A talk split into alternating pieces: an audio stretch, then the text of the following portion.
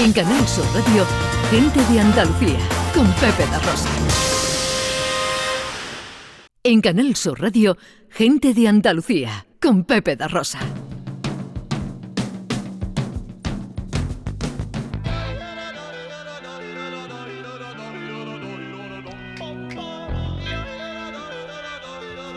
Once y treinta y siete.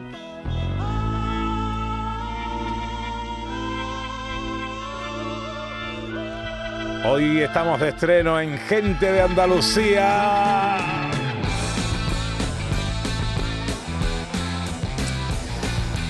Estamos inmensamente felices recibiendo a un amigo, a un amigo, a un viejo amigo. Eh, eh, Hacía... Amigo es como las dos cosas. Viejo amigo, amigo viejo, amigo viejo. Eh, creo recordar año 2012, eh, temporada en la que hacíamos un programa que se llamaba La Noche da Rosa, Nocturno, Golfo, nos lo pasamos muy bien. Y aprendimos mucho con un tipo que se llama David, que se apellida Pastor, pero que pasará a la historia como el gran Vico. Así es, así es. Y hizo que mucha gente ¿eh? en aquel momento se aficionase a la filosofía, gente que no se le había pasado por la cabeza y que luego nos escribían y decían, pues no me podía yo imaginar lo interesante que era esto. La vida separó nuestros caminos, él emprendió una aventura vital allende nuestra frontera en tierras mexicanas con la Universidad de... Bueno, allí se ha hecho una auténtica estrella, pero felizmente lo recuperamos para Occidente el gran Vico. Buenos días, Vico. Muy buenos días, Pepe. Muy buenos días, Ana Carvajal. Hola. Se me enchina la piel, que dirían los mexicanos, la piel de pollo, vamos, básicamente. Tengo ahora mismo todo, todas las glándulas ahí pegándome tirones de los pelos, de los brazos y de otros sitios que no puedo nombrar, que estamos en horario infantil. y estoy muy contento de volver con mi sintonía, con mi Eh. sintonía. ¿Te diste cuenta? Claro, primera pregunta. Eh, em, em, le pregunto a Vico, como a todos los colaboradores, oye, ¿queréis alguna música especial, alguna sintonía que os sirva de cabecera y tal? Dice, Ocus Pocus de Focus. Digo, pero, querido, esta es la misma que teníamos en el año 2012. Pero faltaría más, por supuesto. Es que hay que cerrar el ciclo. Hay que, hay que volver al eterno retorno que decía nuestro amigo bi- bigotón alemán, Nietzsche. Las cosas siempre vuelven a su ser y estoy volviendo a mi ser. Y mi ser, aunque en otro horario, pues en esta casa, en Canal Sur Radio, con ustedes dos, que me disteis la entrada y que además Pepe fue aquel que se volvió loco y dijo, vamos a meter un filósofo en la radio a las 2 de la mañana. Y bueno, pues mira, pues has metido a otro, aquí hay otro más, otro más, otro filósofo más metido en la radio, esta vez a las once y media los sábados y loco de ganas de hablar del porqué de las cosas. Oye, lo primero, el porqué de Ocus Pocus, eh, eh, una expresión que, que significa qué. Significa abracadabra. Hocus Pocus es la versión inglesa, la versión americana más bien eh, de corte celta de esa frase famosa que decimos todos, abracadabra, ¡pum! Magia, ¿no? Hocus Pocus es lo que dicen los ingleses y bueno, es una canción que dentro de mi estilo, que me encanta el heavy metal, el rock, como no tiene letra en inglés, entra perfectamente en gente de Andalucía, porque esto lo puede cantar la niña de los peines si Esto queremos, esto lo puede puede cantar cualquiera. Vi- Viene de, de una interpretación de las misas, ¿no? De antiguamente, ¿no? Que parecía que se ocurría ahí algo mágico en la misa. Las misas antiguas eh, que estaban hechas en un latín que hoy llamamos macarrónico, era, era un latín que la verdad estaba bastante prostituido y que de hecho en España, allá por el siglo XI, tuvimos incluso que sustituir eh, ese inglés eclesiástico por, por algo que se llamaron las glosas. Esto es muy bonito que tú me lo saques. Las glosas eh, fue la primera vez, San Millán de la Cogolla, que tiene una rima magnífica con cebolla. em, las glosas fueron las anotaciones a pie de página que se hacía sobre un latín que ya no se entendía. De tal manera que se empezó a escribir debajo de, la, de cada verso. Imagínate que estábamos hablando, Rey, quien canta en paz. Y pues no tengo ni idea qué significa esto. Pues descansa en paz, amigo mío, no sé qué. Y se empezó a escribir eso. Bueno, pues resulta que siglos después eh, están en el museo de, de- de San Millán de la Cogolla como el primer español castellano escrito, porque ya no éramos capaces de entendernos en latín. Hocus Pocus juega un poco a esa aparición de lo místico dentro de nuestra vida, de lo maravilloso, de lo folclórico, y que al final, pues nosotros Hocus Pocus nos suena muy raro, nos suena muy tonto, y hemos preferido decir, pues abracadabra, y aquí lo tenemos, ¿no? Entonces, bueno, pues podemos abrir un poco el marco de interpretación, pero lo que es divertido es que de unos monjes que ya no sabían hablar latín, salió el castellano que nosotros hablamos hoy en día. Qué maravilla. Oye, eh, enseguida te voy a preguntar eh, por lo que vamos a hacer aquí a partir de hoy, eh, cada sábado a las once y media, un espacio también para el pensamiento, para la filosofía, para la reflexión, para la charla. Pero em, eh, déjame que haga un, un pequeño inciso previo, eh, porque te he visto alzar las manos cuando hablábamos del videojuego y nos decía el presidente de la Diputación malagueña la importancia del videojuego para la creatividad y tú parecías no estar muy de acuerdo. No estoy muy de acuerdo, no estoy muy de acuerdo por una razón muy sencilla. Simplemente voy a matizar quién soy yo para negar a un señor que dice estas cosas. Pero voy a matizar. Eh, realmente hemos intentado tanto justificar el videojuego dentro del mundo de la enseñanza y el desarrollo del intelecto humano que hemos llegado a decir que es bueno para el desarrollo de ciertas partes del cerebro del niño. Esto no es verdad. Esto no es verdad. Es cierto que los videojuegos son muy buenos, por ejemplo, si eh, estás eh, haciendo un curso de pilotaje de avión, pues para que para poder ensayar y practicar. Hay unos simuladores magníficos. Pero para el desarrollo del cerebro de los niños hay un libro del señor Michel de Desmourguet que se publicó hace muy poco tiempo eh, y que resulta que se llama La fábrica de cretinos digitales. La fábrica de cretinos digitales, cuidado que este señor, este señor no es cualquiera, este señor, para que, que no lo sepa, Michel de Desmourguet es el doctor, es doctor en neurociencia y director de investigación en el Instituto Nacional de la Salud y la Investigación Médica en Francia. O sea, este señor no vende cupones a la puerta de un Mercadona. Y, y el señor Michel de Desmourguet en este libro, que le invito a todo el mundo que se acerque a la fábrica de cretinos digitales, nos dice, a ciencia cierta, que no hay ningún estudio científico que avale que el uso de los videojuegos sirva para el desarrollo de ninguna parte del cerebro de nuestros niños. Anda. De hecho, va un poquito más allá y esto aquí se lo dejo a quien quiera recogerlo.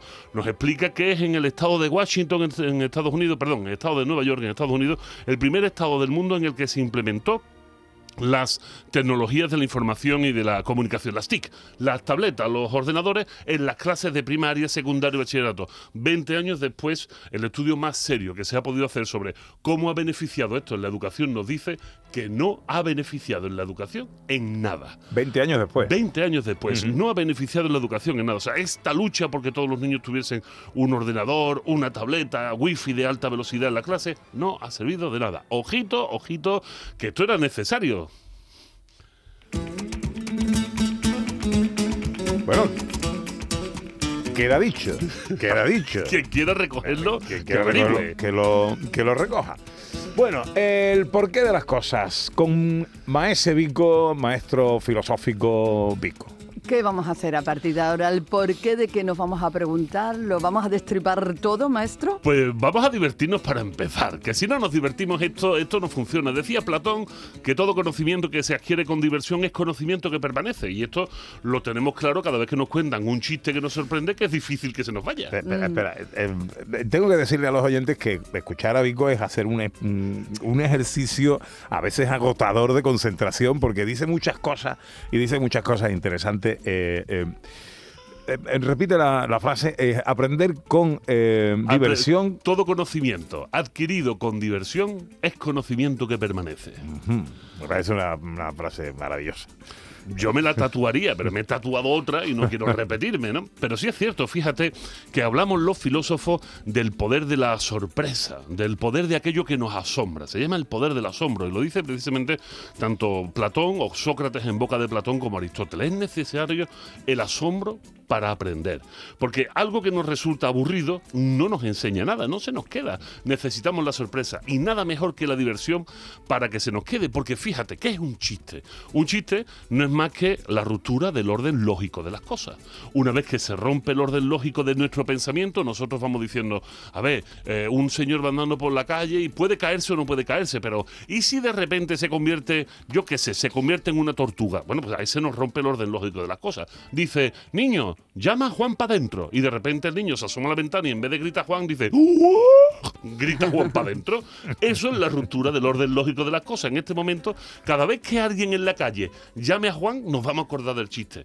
Porque esa ruptura del orden lógico del pensamiento nos genera una sorpresa, una sorpresa divertida y que se nos queda para siempre. En el porqué de las cosas vamos a analizar muchas cosas. Desde la diversión, vamos a acercarnos a refranes, vamos a a acercarnos a frases, a expresiones, vamos a destripar un poquito porque hay expresiones que se nos han quedado en la vida cotidiana y no sabemos su origen. Hay muchísima filosofía, muchísimo análisis, muchísima reflexión y muchísimas sorpresas. Palabras como, por ejemplo, fascinante. ¿De dónde vendrá la palabra fascinante? Hombre, esto es un horario protegido y tengo que tener mucho cuidado con lo que digo. Pero la palabra fascinante, por ejemplo, tiene un origen maravilloso. Viene de fascinus. ¿Qué significa fascinus? Bueno, pues vamos a utilizar un lenguaje políticamente correcto. Significa pene en erección. El pene en erección era un símbolo no solo de virilidad, sino también de valentía en el mundo romano. Muchos gladiadores y muchos soldados llevaban colgado un pequeño pene en erección del cuello. pequeño, porque si era muy grande, imagínate, eso podría ser un engorro a la hora de practicar a la hora cualquier de, de lucha. a la hora de pelear. De hecho, los romanos tenían una diferenciación de palabras. El pene en erección se llamaba fascinus y el pene flojillo, mm, así no erecto, eh, blanduto, eh, decían que eh, se llamaban méntula. Méntula, la méntula y el fascino.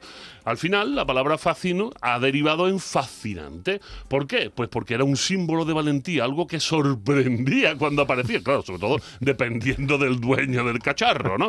Y finalmente se ha quedado en nuestro vocabulario, en el porqué de las cosas explicamos, que fascinante pues eso, viene de ahí. Así que cada vez que escuches a alguien, fíjate, cada vez que escuches a alguien decir, Oh, ya no se nos va a esto olvidar". es fascinante, vas a decir, este señor tiene toda la boca llena de etimología romana.